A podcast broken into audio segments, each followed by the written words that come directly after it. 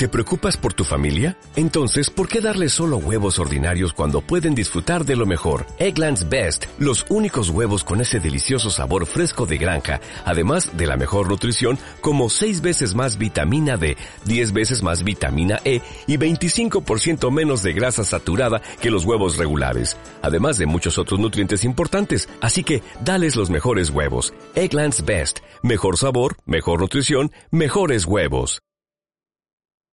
Hola, ¿qué tal? Muy buen día, tengan todos ustedes. Mi nombre es Daniel Ramírez y sean bienvenidos a una nueva emisión del podcast.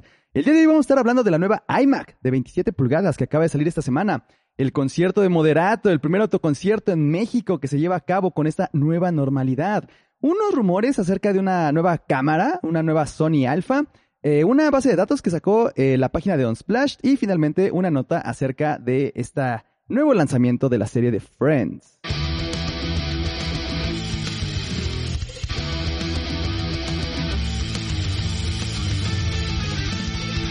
Así es, sean bienvenidos y en esta ocasión vamos a empezar con esta nota acerca de Apple. Apple está lanzando un nuevo producto que es básicamente una nueva iMac de 27 pulgadas. La iMac típicamente está enfocada a un público que no es realmente, digamos, de, de, alta gama. No es la iMac Pro, no es la MacBook Pro, no es la Mac Pro. Es decir, todo a lo que típicamente las marcas le ponen pro. En estricta teoría, obviamente no, es que realmente sea así, pero en teoría pues está enfocada a un público profesional que busca un rendimiento particularmente excepcional de lo que sea que esté manejando. Y en este caso no se trata de una gama Pro, se trata de la gama de la iMac. si no saben cuál es la iMac, pues es este monitor que está que tú pones en tu escritorio y no necesitas un CPU adicional, o sea, todo lo todos los discos duros, todo el procesamiento, toda la tarjeta gráfica, la tarjeta madre del equipo está implantada directamente en el monitor de la computadora, lo cual hace una computadora eh, de una gran elección para personas que quieren tener la experiencia de Apple, pero que tampoco quieren comprometerse con un equipo como la iMac Pro o la Mac Pro o algo que sea como de muy alta gama. Esta es creo que una muy buena opción. Ahora, Apple está lanzando este nuevo producto en un momento muy extraño. Extraño en términos de que esta iMac eh, todavía, eh, o de hecho, pues va a ser la última iMac aparentemente, que va a tener procesador Intel. Eh, si ustedes recuerdan, en este año anunció Apple que ellos van a estar empezando a desarrollar sus propios procesadores. Entonces, esta iMac justamente es prácticamente la última de esa serie, al menos de las iMac, que va a tener procesador Intel. Obviamente no estamos hablando de que ya el próximo año podamos tener acceso a este nuevo procesador que va a desarrollar Apple. Están pensando ellos, de hecho, en una migración de dos años, si no mal recuerdo. Pero, eh, pues acaban de sacar esta nueva computadora. Ahora, no es que realmente tenga grandes especificaciones respecto a versiones anteriores. Es, en primera, el hecho de que es un equipo nuevo. Entonces, siempre al ser un equipo nuevo, eh, al final del día, pues tienes un poquito de actualizaciones, un poco más de aprovechamiento respecto a versiones anteriores. Y uno de ellos, en este caso específicamente, algo que sí siempre eh, ha hecho muy bien Apple en sus computadoras y especialmente hablando de la iMac, que es, es un monitor muy grande, es justamente el tema del display. Y en este caso estamos hablando eh, de un display que alcanza una, eh, una, un brillo máximo de 500 nits. 500 nits es, es bastante. Entonces, eh, creo que eso lo hace un muy buen equipo, eh, no solamente por el hecho de que sea un producto de Apple, sino por el hecho de que el display va a tener una muy, muy buena calidad. Como ya dijimos, es de 27 pulgadas. Y algo muy importante es que están agregando la, la tecnología de nano texture en, su, en el vidrio que tiene el display. El nano texture es básicamente esta textura, eh, más bien tiene una textura en teoría muy pequeña, lo cual hace que sea antirreflejos. Es decir, que si usualmente, cuando tú trabajas en un producto de Apple de, pues desde hasta hace unos años, o de hecho todavía hay muchas iMacs o incluso MacBook Pros eh, de años pasados, que el display es muy bueno, pero es tan brilloso que si tú tienes alguna emisión de luz atrás, es muy difícil poder enfocarte en la pantalla. Si tienes un foco, si estás trabajando eh, con una ventana que está detrás de ti, o incluso si estás en exteriores, suele ser muy molesto justamente por ese tipo de cosas eh, en cuestión de, del brillo que tiene eh, la cantidad de reflejo que nos da el cristal que está enfrente de la pantalla. Y en este caso incorporan el Nano Texture Glass, eh, que justamente previene eso y, por lo que yo he visto en algunas pruebas, eh, en otros videos, la verdad es que funciona bastante, bastante bien. Es un display 5K, Retina Display. El 5K ya lo habíamos visto, pero pues ahora con esta nueva tecnología del Nano Texture Glass, y lo cual lo hace un, display bastante interesante. Eh, por otra parte, sigues, es, hablamos del procesador con un i7 eh, para el, tema de una iMac de la más pequeña, que en este caso podría ser la 21.5, pero no nos vamos a enfocar en esa. Para la serie del 27 pulgadas tenemos eh, un Intel Core de 10 cores eh, y es un i9, básicamente. Entonces, es un, es un equipo bastante robusto, especialmente si estamos pensando en términos caseros. Que de hecho, para mi gusto, la iMac es una computadora que puedes utilizarla tanto de manera casera, pero también le puedes dar un cierto uso profesional. Por ejemplo, justamente en términos de, audio, yo he visto que utilizan este equipo y es en muchas ocasiones más que suficiente, especialmente si estás utilizando una plataforma como Logic. La gran ventaja de Logic es que eh, al ser pues justamente por parte del desarrollo de Apple, pues tiene un muy buen rendimiento de sus equipos. Entonces, la iMac creo, que es una muy buena opción si ustedes son muy apasionados del audio. Logic les va a funcionar perfectamente. Para Final Cut eh, seguramente va a funcionar bastante bien. Habría que hacer realmente una prueba directamente eh, sobre el material que se va a utilizar, pero si estás trabajando, por ejemplo, con material de 1080 o incluso tal vez 4K, eh, pero sabes utilizar bien los proxies, yo creo que no vas a tener ningún problema. Creo que esta computadora puede cumplir. Lo único complicado respecto a esto, justamente lo que mencionaba, es el tiempo en el cual lo están lanzando. Si esta computadora hubiera sido lanzada tal vez hace un año o año y medio, creo que podría ser una gran, pero gran opción de compra por todas las especificaciones, por toda la tecnología que tiene y porque ahora ya ninguna de estas iMacs va a tener discos duros mecánicos. Por fin, después de quién sabe cuánto tiempo, Apple ya está decidiendo que todos sus equipos, al menos de estas iMac, van a ser discos duros de estado sólido, lo cual es bastante bueno porque el rendimiento es mucho mejor. Eh, aprovechas mejor el espacio, porque obviamente los discos duros de estado sólido también son incluso más compactos, tienen mejor rendimiento, mejor calidad de vida, eh, menor riesgo a perder tu material, todos los puntos positivos que te puedas imaginar, todos esos tienen los discos duros de estado sólido, contrario a los mecánicos, que si ustedes eh, no lo saben, los discos duros mecánicos no son otra cosa más que un disco, literalmente ustedes imagínense eh, un disco de acetato, un LP, pero de un tamaño muchísimo más pequeño. Estamos hablando de unos pocos centímetros de diámetro y es de metal eh, sólido. Es, un disco duro, literalmente es eso. Es un disco que es duro, no lo puedes doblar, es de metal. Y hay una aguja eh, que está leyendo y está escribiendo información a una velocidad impresionante, que depende del número de revoluciones que dé este disco. y es eso, esos son los discos duros mecánicos. Y obviamente eso es tecnología muy buena, definitivamente, porque para almacenamiento es muy barato, pero en términos de confiabilidad y velocidad eh, se queda muy por detrás del rendimiento que tiene un disco duro estado sólido y por fin lo están incorporando al 100%. Otra cosa muy importante que también Apple se había tardado demasiado en hacer en sus equipos es el hecho de mejorar eh, la, webcam. La webcam en, los dispositivos de Apple ha sido tradicionalmente una muy mala cámara, pero muy, muy mala. O sea, no hay manera de comparar eh, la webcam que tiene un, una iMac, eh, de las pasadas al menos, o incluso las MacBook Pro, respecto, por ejemplo, a las cámaras que tienen eh, los iPhone. O sea, el iPhone tiene una excelente cámara, pero desgraciadamente esto no, no ha seguido esa tendencia para los equipos de la serie de Mac, para todos los equipos que usan OS X como sistema operativo.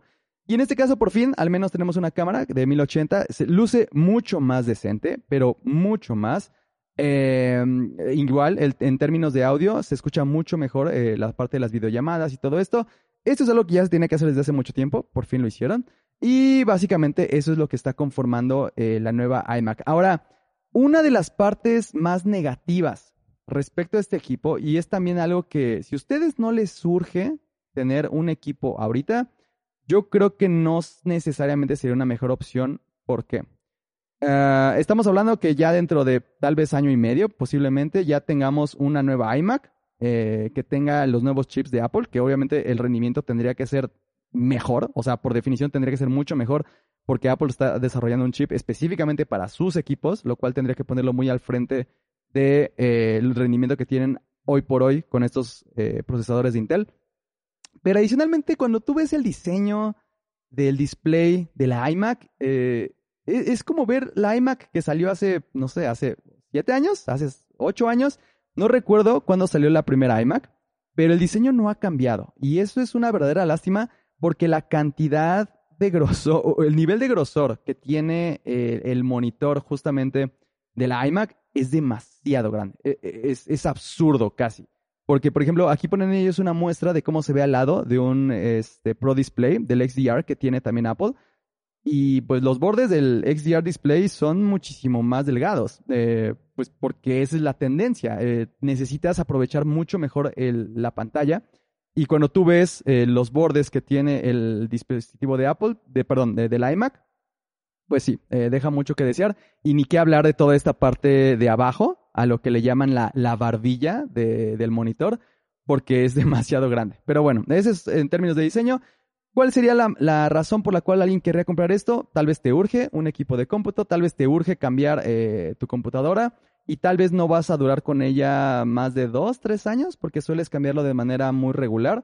No sé, por ejemplo, pensando en alguna empresa eh, eh, de producción que necesita equipos para su equipo de edición, que tal vez no, no necesitan equipos muy especializados, pero al final del día sí necesitan renovarlos y tal vez dentro de tres años los van a volver a renovar. En ese caso creo que no hay ningún problema. Pero si tú compras este equipo pensando que no lo vas a renovar hasta dentro de 6, 7 años o hasta 10, tal vez no sea la mejor opción. Eh, lo mejor sería esperarnos un poco más. Eh, eso sí ya dependerá. Y por supuesto también hay que considerar el precio, porque al final del día, si tú quieres eh, la, que la, la, mayor configuración, que es con un eh, procesador de 3.8 GHz, de 8 cores, es más, creo que, no, sí es ese, de 8 cores, digamos que te vas muy conservador con el con el almacenamiento y solamente eliges 512 gigas, eh, pues al final del día este equipo te va a salir en 2.300 dólares, lo cual no está tan mal, sinceramente, creo que es un precio bastante justo, siendo Apple, ¿no? Obviamente estamos hablando en términos de Apple, no, no vamos a ponernos a comparar si, si puedes comprar un mejor equipo con Windows, bla, bla, bla, eso obviamente queda completamente aparte. Pero creo que puede ser una, una, buena, una buena adquisición si estás pensando en cambiarla después de dos, tres años pero no sé, creo que para la mayoría de las personas tal vez no sea la mejor opción, pero al final del día es un nuevo equipo que, que nos trae Apple. Ahora, esto me interesó bastante. Moderato ofrece el primer autoconcierto masivo en México. Y esto es algo que no sé qué pensar, no sé ustedes qué opinen. A mí los conciertos son algo que ya me hace falta, necesito ir a un concierto, por supuesto que dadas las circunstancias no va a haber conciertos en no sabemos cuánto tiempo. Por ejemplo, eh, Rammstein iba a dar conciertos en la Ciudad de México en septiembre y ahora ya los reprogramó oficialmente para septiembre, pero de 2021. Eh, ojalá, ojalá que para ese entonces realmente sí, ya se pueda tener conciertos, pero pues por ahora no. Y Moderato hizo un concierto apenas el pasado viernes. Eh, eh, entonces, pues, ¿qué les digo? es, se me hace completamente surreal. Este es, este es un concierto en el cual la gente acudió por medio de su automóvil. Si ustedes piensan en los autocinemas, pues ahora piensen en autoconciertos. Y eso es lo que pasó. O sea, e, era un, un, foro, el foro Pegaso fue el lugar donde se llevó a cabo este evento. Y el, el, grupo que dio el concierto fue Moderato. Y originalmente ellos estaban pensando en un lugar, más bien, el lugar tenía la capacidad, ellos decían, para hasta entre 1800, 2000 autos. Y esto eh, ya, ya, ya para mí salta el, el primer dato que se me hace un poco extraño.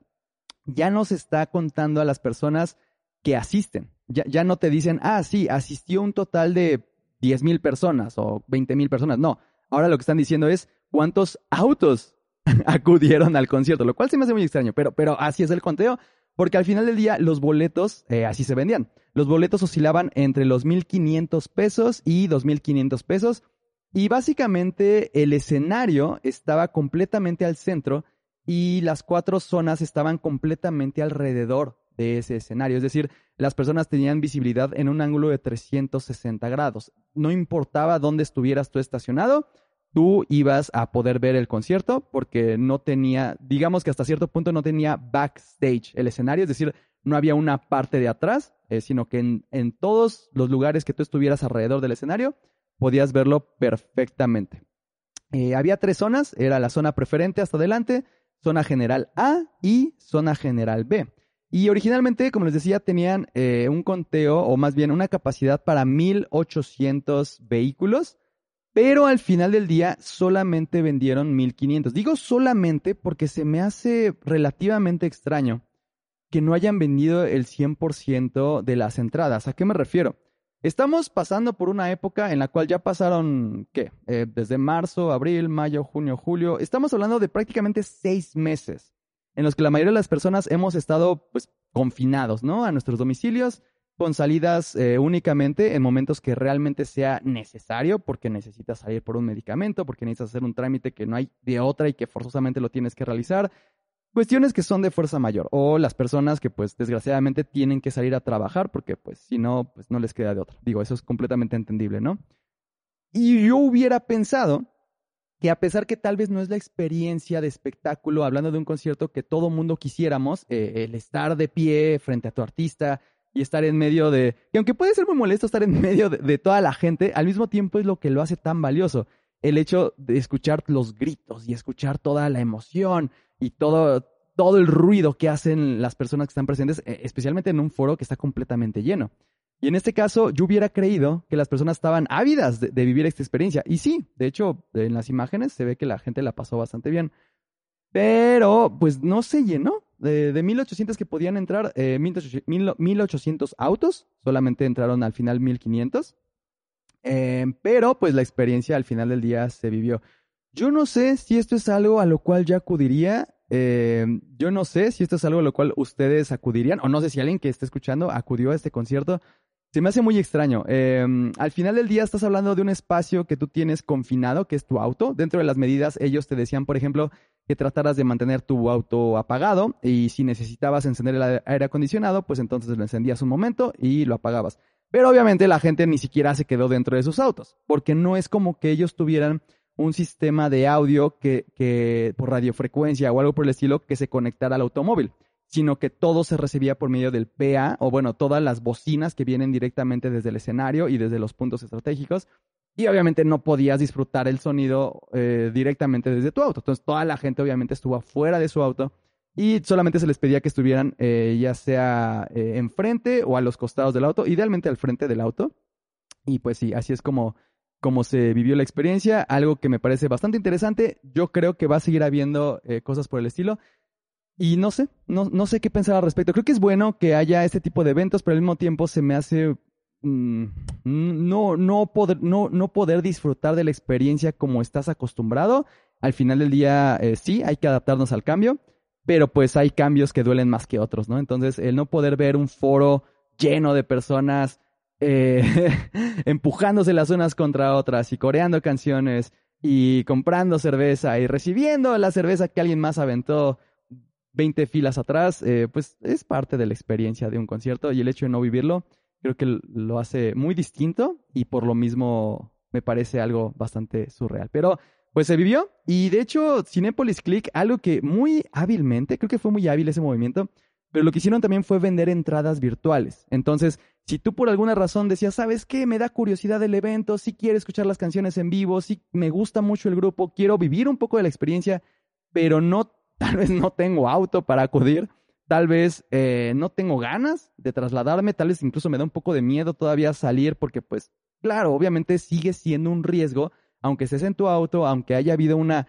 sana distancia, pues de todos modos el riesgo siempre va a estar ahí, ¿no? Siempre va a ser mayor si sales de tu casa a que si no sales. Eso es un hecho.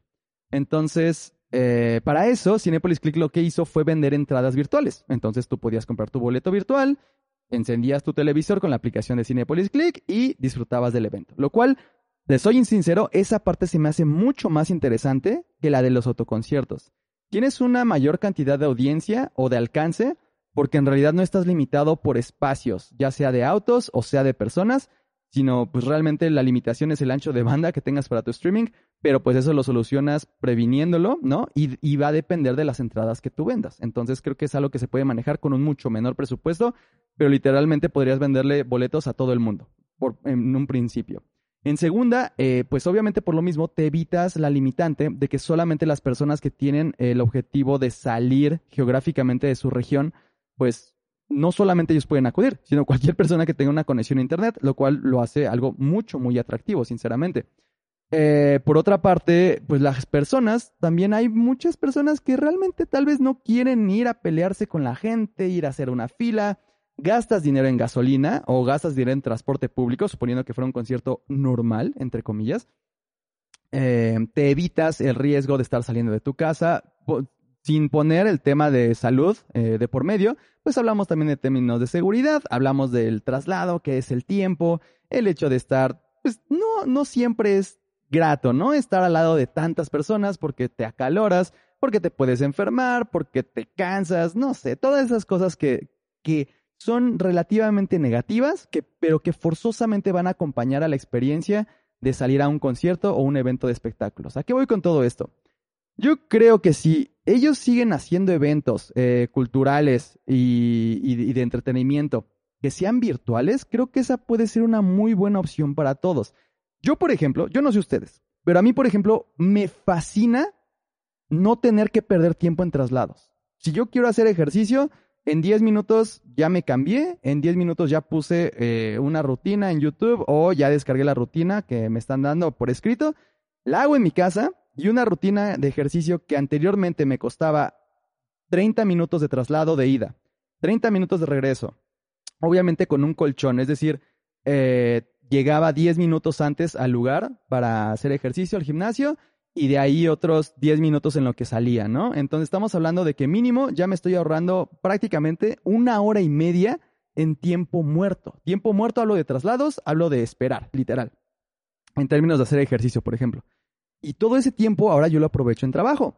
Y ahora estamos hablando que si quieres acudir a un evento, eh, que sea un concierto, que sea lo que sea, pues lo puedes hacer directamente desde el Internet, lo cual me parece particularmente increíble. Eso es algo que a mí me llama la atención. Por supuesto, no para sustituir los eventos que hay, pero obviamente si amplías el nivel de, de, ingresos que va a tener una empresa que desarrolle el evento. Y algo muy importante, muchachos, esto es algo que yo había pensado, pero se los comparto porque seguramente no es no soy el primero en tener esta idea y creo que eh, si ustedes la desarrollan valdría mucho la pena. ¿Qué pasa entonces con eh, obras de teatro a las cuales usualmente acuden presencialmente siete personas? Todos, bueno, no sé si todos, pero muchos hemos estado en ese momento en el cual el amigo de un amigo o la amiga de una amiga resulta que tienen una obra de teatro tú los quieres apoyar porque son actores, son tus amigos, bla, bla, bla, eh, pero pues, o sea, todo mundo tenemos que ir creciendo poco a poco. No, no son foros que estén este, planeando recibir miles de personas. Son foros que están preparados para recibir a 15 personas y no se llena. Entonces, llegan 5 personas. Pero, ¿qué pasa si streameas ese evento? ¿Qué pasa si lo grabas y lo vendes por una fracción del precio? Lo vendes como un evento en línea. Eso creo que puede ser algo muy bueno, especialmente justamente para esos, esos em, digamos, esos eventos que son hechos por personas que apenas están empezando o que no se les han abierto puertas mucho más grandes para exponer todo su talento. Entonces, ¿qué pasa si tú puedes comprar, por ejemplo, una membresía tipo Netflix, pero para eventos independientes de teatro, de música, de todo lo que tenga que ver con cultura y, espectáculos? Entonces, creo que eso podría ser algo muy interesante eh, y no sé, si alguien lo desarrolla, pues hágalo, porque yo estaría completamente dispuesto a gastar un poco, un poco, un poco en ello. Ahora vamos con el rumor de la Sony. Eh, esto viene a través de la página de Sony Alpha Rumors. O sea, literalmente la página se llama Rumores de Sony Alpha. Entonces, creo que eso, es, eh, eh, eso también hace que hay que tomarlo con, con, un grano de sal, ¿no? Como dicen por ahí. tomarlo con cautela porque no necesariamente es cierto. Aunque, aunque, eh, la experiencia nos dice que lo más seguro es que todo esto sea cierto. Aparentemente a mediados de septiembre de este año se va a lanzar una nueva cámara de Sony que va a ser full frame, obviamente, con una montura de tipo E, que es la montura que siempre carga Sony. Y ahora, aquí nos ponen tres tipos de información al respecto. Eh, uno lo dice como los hechos, ¿no? Algo que realmente ya están completamente seguros de que va a ocurrir. La segunda sección es la de los rumores que son sólidos, los rumores que son muy probables que sucedan y los otros que son solamente rumores que no están confirmados. Miren, todo esto al final del día son rumores, entonces estamos catalogando entre los que son rumores que en realidad ya son hechos, los rumores que son muy posibles y los rumores que aún no están confirmados, ¿no? Entonces, nada más hay que considerar eso. Eh, en los hechos, es eh, uno de ellos es que va a utilizar baterías de tipo FZ100. Entonces, digo, no creo que eso sea tan interesante, pero eh, nos ayuda a saber el, hecho de que va a seguir siendo una cámara muy, muy compacta, ¿no? Va a tener una entrada de USB tipo C con una sola ranura para memoria SD. Eso también es importante.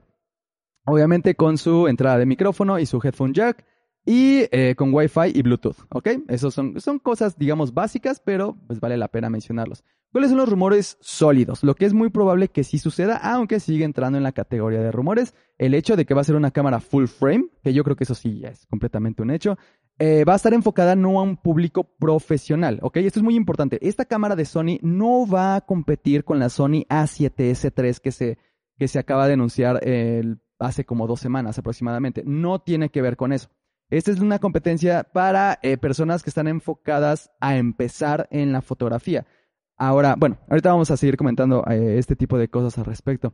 Eh, es, algo, y otra cosa muy importante que están mencionando, no va a entrar en la categoría de las A7 ni de las A9, es decir, no es como la, pues sí, la A9, la A7 III o la A7S, no, no, no, no, o sea, recordemos, no compite con eso. Al ser un modelo que está enfocado a un público amateur o principiante o, a un público que apenas le está entrando a esta onda de la fotografía y el video, a ellos está enfocados y es muy posible que el nombre esté relacionado con A5 o A6, algo por el estilo. Eso todavía son rumores, por supuesto. Todo lo que estamos hablando son rumores, pero eh, es muy importante mencionarlo. Eh, es muy posible que tenga ese tipo de nomenclatura en el modelo de la cámara. Eh, no hay confirmación en realidad del nombre, eso es lo que tenemos hasta ahora, y aparentemente sí va a salir en mediados de septiembre, lo cual es bastante interesante. Ahora, ¿cuáles son los rumores que no están confirmados? Ok, estos son los rumores con los cuales eh, es importante mencionarlos, pero que no necesariamente van a suceder. Aparentemente no tiene un viewfinder electrónico, es decir, no va a tener como, solamente vas a depender del display para poder ver lo que está al frente, lo cual me parece sinceramente, miren, pensando en un público medio profesional, sería una grosería que hicieran eso. Pero pensar en un público eh, amateur, lo entiendo completamente. Porque, por ejemplo, cuando tomas eh, fotografías con tu teléfono celular o tu teléfono móvil, eh, la verdad es que no necesitas un viewfinder, o si lo necesitaras, sería por cuestiones profesionales, no por cuestiones de que, ay, no alcanzo a ver muy bien, etc. entonces, creo que me parece una buena movida el hecho de desaparecer esa parte, ahorras espacio, ahorras presupuesto y lo enfocas en otra parte. Entonces, yo la verdad estoy completamente de acuerdo en que si eso sucede, me parece que sería una muy buena movida que tendría Sony en este caso. Eh, aparentemente va a ser una cámara muy compacta, digo, si estamos pensando en, un público que va a estar enfocado eh, a nivel principiante, pues una persona que es principiante no va a querer aportar mucho espacio en su mochila, en su bolsa o en donde sea, para poder almacenar esta cámara. Entonces, eh, pues sí, tiene que ser un, modelo muy compacto. Y aparentemente el precio va a rondar alrededor de los mil dólares. Entonces, estamos hablando que 100 pesos mexicanos serían alrededor de 20 mil pesos, obviamente ya con impuestos y todo ese rollo, tal vez alrededor de 25, 28 mil pesos mexicanos, pero pensemos en mil dólares en términos del, precio eh, bruto, ¿no? Este, ya después el neto, pues quién sabe cuál sea exactamente, pero eh, sigue siendo un dispositivo muy barato. O sea, mil dólares, eh, no estamos hablando de una alta gama, pero siendo Sony, creo que puede tener muy buenas características. Eh, el hecho de sacar un nuevo tipo de modelo, creo que es un muy buen acierto. Especialmente ahorita que mucha gente está pensando en tecnología que sea más barata, porque se ha vuelto tan buena la tecnología, sinceramente, que cada vez es más difícil ver la diferencia entre un dispositivo que es muy barato y un dispositivo que es muy caro. Por supuesto que una persona que sea muy profesional y que quiera mantener absolutamente todo el control de las cosas que está ocupando a nivel de tecnología, obviamente va a requerir de todo ese control que le va a ofrecer un, ¿cómo decirlo? Un dispositivo que realmente sea profesional. Pero si eres una persona que solamente quiere que sea una cámara que haga lo que una cámara tiene que hacer, que es tomar fotos y grabar videos bonitos, ¿no? E-, esa es la, palabra, ¿no? De que sea bonito, bueno, bonito y barato, ¿no? las famosas tres Bs. Y eso es algo muy importante que Sony está haciendo. Es un mercado que tal vez eh, no había aprovechado al 100%. Obviamente sí hay otros modelos de Sony que podrían competir en ese rango, pero el hecho de tener un nuevo modelo con nueva tecnología, con nuevas características y que esté rondando alrededor de los mil dólares, la verdad es que creo que puede ser una muy buena cámara. Si ustedes están eh, pensando apenas en entrar a la fotografía, si están pensando en una cámara de Sony que pueda cubrir como todo lo que tienen a un precio relativamente bajo. Bueno, es, es accesible, no es un precio bajo, es un precio accesible considerando que es una cámara de Sony que va a tener muy buenas características. Entonces, ese es el tema de la Sony. Por supuesto, siguen siendo rumores. Ya esperaremos a mediados de septiembre. Estamos hablando de un mes, ¿no? Entonces, de aquí a un mes, yo supongo que podríamos estar hablando ya de, lanzamiento de este dispositivo. Cosa que me emociona mucho. Eh, creo que puede ser de muy buen beneficio para muchas personas, especialmente considerando la portabilidad que nos puede dar esta cámara. Eh, creo que esa es una de las cosas más importantes que vale la pena mencionar. La siguiente nota es respecto a un sitio que se llama Unsplash. Si ustedes no conocen la página de unsplash.com, que cómo se escribe U-N-S-P-L-A-C-S-H.com. Unsplash, o si lo dicen como, como está escrito, Unsplash. Entonces, esta página básicamente lo que ofrece son fotografías de manera completamente gratuita y que están eh, bajo una licencia de Creative Commons 0. ¿A qué se refiere esto? Cuando tú entras a la página, puedes descargar la cantidad de fotos que quieras, eh, las que tú encuentres en ese sitio, las puedes utilizar, las que sea. O sea, puedes descargar si quieres toda la librería, si tienes tiempo, las puedes descargar todas para un uso no comercial, pero también para uso comercial. ¿A qué se refiere esto?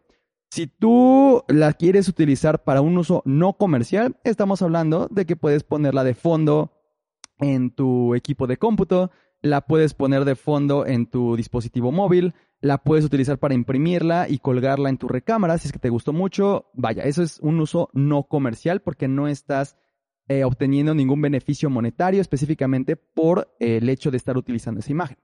¿Qué pasa si esa imagen tú la empiezas, eh, no sé, por ejemplo, de repente alguien te encargó un video o te encargó una sesión de fotos y resulta que quieres un fondo para recortar a la persona en postproducción?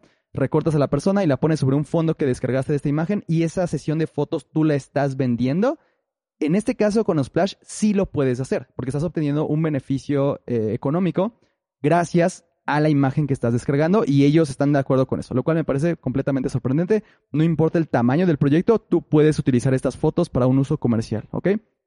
No necesitas pedir permiso para hacerlo. Eso es también muy importante. Una vez que tú lo descargas, eh, ya sea que te unas a la página o no, porque puedes descargarlo de cualquier manera, em, tú no necesitas un permiso explícito del creador para poder utilizar la imagen. Si ese creador de repente ve su foto en una comercial de Coca-Cola, esa persona ya estuvo de acuerdo y no tiene derecho a pedir regalías al respecto, ni a demandar, ni nada por el estilo. Todo, todo, todo es completamente legal. Puedes hacer de todo con estas fotos. Ahora, hay dos cosas muy importantes que no puedes hacer y vale la pena mencionarlas porque pues no falta el, listo, ¿no? Que quiere sacar provecho adicional al respecto. No puedes, y repito, no, no puedes utilizar esas fotos para tú venderlas en tu propio sitio, ¿ok? Parecería algo muy lógico, pero vale la pena mencionarlo, no puedes revender estas fotos, ¿ok? Son gratis para todos y se acabó. Y la otra cosa que no puedes hacer, tú no puedes crear un sitio que se llame eh, lasmejoresfotos.com donde simplemente copies las imágenes que bajas de Splash y las subas ahí. Eso, eso sí es ilegal, ¿ok? No puedes crear competencia directa con, con este servicio de Splash y no puedes vender las fotos por sí mismas, ¿ok? Si las utilizas para un trabajo, eso ya es distinto, ¿ok? Y eso sí lo puedes hacer, pero no las puedes vender así solas, ¿ok? Ahora, aquí voy con todo eso de Unsplash, nada más para cerrar esta parte. Unsplash, eh, ya quedamos que es este servicio, y tiene una gran cantidad de información que ellos han recabado a lo largo del tiempo, desde 2016, eh, me parece, que ellos empezaron con todo este proyecto. Entonces, lo que ellos están haciendo es, al ser un sitio web, donde básicamente tienes que utilizar un buscador para poder encontrar las fotos que a ti más te interesan, ellos ya tienen muchísima información al respecto de qué es lo que las personas buscan, cuáles son los resultados que arrojan cuando se hacen cierto tipo de búsquedas, tienen absolutamente toda la información del metadata que tiene cada fotografía, cómo es que la gente las encuentra y vaya, todo esto que tiene que ver con la parte de search, ¿no? O la parte de búsqueda en Internet, específicamente hablando de imágenes en la web. Y obviamente enfocadas a un público que quiere utilizar esas imágenes con fines tanto comerciales como no comerciales. Entonces lo que te está dando Splash, eh, que me parece bastante interesante, es el hecho de eh, darte 16 gigas de información e imágenes que tú puedes descargar. O sea, no es como que tú tengas que descargar cada imagen y cada información. No, no, no. O sea, es como un paquete o como una carpeta zip, pensémoslo así, que ellos te dan con un montón de imágenes y que adicionalmente te van a dar toda la información en torno a la búsqueda de esas imágenes. Eh, palabras clave que tienen este, cada una de esas fotografías. ¿Cuáles son eh, la conversión, digamos, que hay entre una palabra clave y el tipo de imagen que te va a arrojar, ese tipo de información? También incluso, por ejemplo, eh, hay algunas palabras clave que están generadas por medio de inteligencia artificial. Es decir, no es como que un ser humano ponga el 100% de las palabras clave a partir de un algoritmo que ellos utilizan y eh, dependiendo de los clics que las personas hagan después de hacer cierto tipo de búsqueda, la inteligencia artificial va asignando nuevas palabras clave. Entre eso, eh, distintas información respecto a cuáles son la ubicación específica de dónde están estas fotografías, categorías, subcategorías y todo lo que tiene que ver con la búsqueda de estas imágenes, eso es lo que ellos están ofreciendo para descargar. Obviamente no estamos pensando en que esta información sea útil para todos. Si ustedes me preguntan a mí, ¿yo para qué la usaría? Pues hoy por hoy no tengo un uso específico para este tipo de información porque no estoy desarrollando nada, no estoy buscando nada que tenga que ver con esto. Pero ¿qué pasa si eres un estudiante de fotografía que tiene un proyecto final eh, cuyo objetivo es, no sé, estás haciendo un proyecto de investigación y necesitas saber cuáles son las palabras eh, más buscadas en imágenes de stock? ¿Ok? Esta es, específicamente una de las mejores bases de datos que vas a poder descargar porque vas a encontrar toda esa información. ¿Qué pasa, por ejemplo, si eres eh, Lawrence Share y estás haciendo una página como lo es ShotDeck? ShotDeck.com, por si no la conocen, es una página donde tú entras y puedes empezar a encontrar imágenes, eh, stills, imágenes fijas de películas que han salido. Por ejemplo, si tú entras al sitio y buscas imágenes fijas de la película de Amelie, esta película de 2001, pues encuentras justamente imágenes fijas y algo muy interesante es que cuando le das clic a cada una de estas imágenes, pues te va arrojando distinta información respecto a cuál es la película, el género, quién es el director, quién fue el, cinematógrafo, el editor, etc. Toda la radiografía técnica que necesitas saber respecto a ese cuadro específico de la película que tú estás viendo. ¿ok? Si tú eres una persona que está interesada en desarrollar una plataforma similar a esta, entonces el hecho de encontrar esta información que te está otorgando OnSplash te va a ayudar muchísimo a saber cómo generar las palabras clave. Porque seamos sinceros, muchachos, eh, en este mundo del Internet, una de las cosas más importantes que puedes hacer por tu negocio es tener las, las palabras clave bien puestas. ¿A qué me refiero? SEO o comúnmente llamado en español SEO. O si derivamos o si descomponemos la nomenclatura, Search Engine Optimization, o lo que es la optimización de un motor de búsqueda, ¿no? Básicamente. ¿A qué me refiero? Cuando tú buscas algo en Google, ¿cómo rayos sabe Google lo que estás buscando? Pues a través de palabras clave. Si tú buscas eh, Apple, sabe perfectamente que no te estás refiriendo a saber dónde comprar las mejores manzanas en tu localidad. Sabe que en realidad lo que tú quieres es buscar tecnología, ¿ok? Y, eso está dado por eh, la cantidad de veces que la gente busca Apple y que da clic en el sitio de estos desarrolladores de tecnología que es Apple y no da clic en la tienda local que vende frutas y verduras eh, en esa zona geográfica, ¿ok? Entonces, toda esa información va a ser muy importante para la gente que esté haciendo cualquier tipo de investigación al respecto, que esté desarrollando sitios web relacionados y me parece que es una muy buena contribución que hace Unsplash a la comunidad que, se está enfocando en esto. Y creo que puede resultar muy interesante. Incluso si de repente les da curiosidad, eh, creo que valdría la pena que si quieren y tienen 16 gigas disponibles en su equipo, lo pueden hacer a través de la misma página y pues vaya, eso suena bastante interesante. Si ustedes son como yo, muchachos, y les encanta Friends y el, el 90% de la membresía de Netflix se paga solamente por ver Friends. Eh, ustedes ya sabrán entonces que hay mm, una, un nuevo capítulo, básicamente, que quieren hacer eh, por parte de HBO Max y justamente es en, aras de, darle mayor visibilidad a este proyecto de HBO Max como una plataforma de streaming, en donde eh, pues va a haber un capítulo especialmente donde va a haber una reunión del 100% del cast original de Friends. ¿Que quiénes son? Pues digo, a menos de que nunca hayan visto la serie, no se saben los nombres, porque pues creo que muchos pasamos muchos años de nuestras vidas y aún lo seguimos haciendo, viendo ese intro de títulos con todos los nombres que aparecen ahí, que son Jennifer Aniston, Courtney Cox, Lisa Kudrow, Matt LeBlanc, Matthew Perry y David Schwimmer, ¿ok? Entonces, eh, estos seis personajes se van a reunir y originalmente la reunión iba a ser, si no mal recuerdo, en marzo, eh, pero esto después se pospuso y me parece que después dijeron que en mayo y finalmente ellos estaban pensando que esta reunión se iba a poder realizar a finales de verano, es decir, en estas fechas que estamos en agosto. Desgraciadamente, dada la circunstancia sanitaria, pues esto no se va a poder hacer.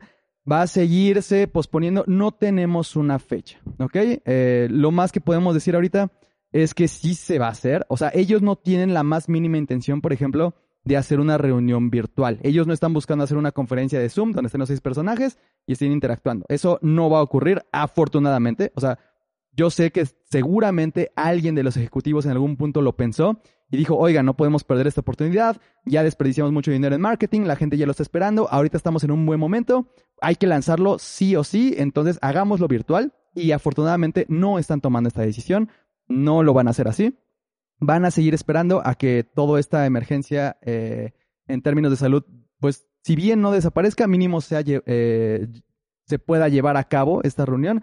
Porque aparte lo van a hacer directamente en el estudio original donde se grabó Friends durante esos... ¿Cuántas temporadas fueron? Estamos hablando de 10 temporadas completas de Friends. En el Soundstage, el stage número 24, eh, los estudios Warner Brothers que están en Burbank, California. Entonces ahí es donde lo van a grabar. Eh, originalmente estaban pensando en que fuera un, episodio con audiencia, es decir, que pues la audiencia tenga toda esa experiencia de lo que es grabar un sitcom, ¿no? Entonces, eh, eso no es que se haya cancelado, no es que no vaya a suceder, es más bien que se sigue posponiendo. Esto es algo que pues en realidad pues no se ha podido concretar. Y algo que acompaña esta nota que me parece muy interesante es que aparentemente Warner Media eh, si ustedes recuerdan, Friends eh, lo puedes ver en Netflix. Si tú abres tu membresía de Netflix, perfectamente puedes ver Friends las 10 temporadas sin ningún problema. Pero Warner Media eh, pagó 400 millones, sí, 400 millones de dólares por los derechos de esta serie, pues para que sean exclusivos de, esta otra plataforma de HBO Max.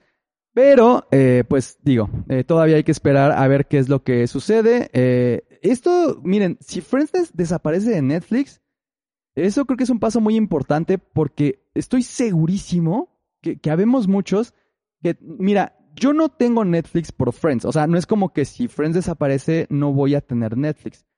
Pero el 80% del tiempo estoy viendo Friends en Netflix. O sea, diario en la mañana estoy viendo Friends y he visto las temporadas como cuatro veces solamente Netflix, aparte de las que ya las había visto eh, eh, cuando las veía directamente en Warner, en el canal. Entonces, pues no sé, eh, esto es algo muy interesante, todavía no se va a hacer, vamos a seguir esperando a ver qué pasa en ese capítulo. Mm, miren, no, no estoy seguro que vaya a ser el mejor capítulo de Friends, hasta cierto punto hasta me da un poco de miedo verlo, pero pues al final del día, si ellos quieren hacer una reunión y tienen el tiempo y les dio el presupuesto para hacerlo, que no tengo idea de cuánto les vayan a estar cobrando a cada uno de ellos. Porque recordemos que a finales de, ya a finales de todas las temporadas, a cada miembro del cast, a estos seis personajes, les estaban eh, pagando alrededor de un millón de dólares por capítulo. No, no por temporada, por capítulo. Entonces, considerando eso y el hecho de que sigue siendo una de las series más exitosas en Netflix, o sea, ni siquiera en la televisión, en Netflix, o sea, televisión de paga, eh, pues digo, creo que no sé cuánto vayan a estar cobrando, especialmente después de toda la trayectoria que ya han tenido y pues especialmente eh, esta persona Jennifer Aniston, que ha estado en innumerable cantidad de películas y un montón de series, una de las más recientes siendo The Morning Show en Apple TV Plus, eh, una serie increíble, por cierto. entonces, no tengo idea cuánto les estén pagando, pero sí debe ser una, una cantidad suficiente como para despreocuparse durante un buen rato, ¿no? Respecto a, las preocupaciones que pueda tener una pandemia global. ¿Ustedes cuánto aceptarían por entrarle a este deal? Asumiendo que ustedes hace, ¿hace cuánto que salió Friends del aire? Estamos hablando de principios de los 2000, tal vez. Entonces, eh, ya tienes mucho tiempo que no sale al aire, eh, o más bien que no se hace un nuevo episodio. ¿Tuviste un gran éxito? ¿Cuánto cobrarías ahora por, por grabar estos nuevos episodios? Creo que sería una muy buena suma y ya veremos qué es lo que sucede con el desenlace que esto tenga dentro de un año, dentro de año y medio, no lo sabemos aún, pero pues ya lo veremos. Muchas gracias, esto fue todo por el día de hoy. Espero que les haya gustado la información. Recuerden que esto se graba directamente en vivo en el canal de Twitch, Daniel en Fotos, así me encuentran. Si quieren buscarme en Instagram, en Twitter o en Facebook, igualmente, Daniel en Fotos, así, sin espacios, así me encuentran. Estamos aquí al pendiente con todos sus mensajes, muchachos. Eh, sean felices, cuídense mucho, que tengan una excelente semana y cualquier cosa, pues por acá nos estamos viendo. Hasta la próxima. Hola, buenos días, mi pana. Buenos días, bienvenido a Sherwin Williams. ¡Ey! ¿Qué onda, compadre? ¿Qué onda? Ya tengo lista la pintura que ordenaste en el ProPlus app. Con más de 6.000 representantes en nuestras tiendas listos para atenderte en tu idioma y beneficios para contratistas que encontrarás en aliadopro.com. En Sherwin Williams somos el aliado del PRO.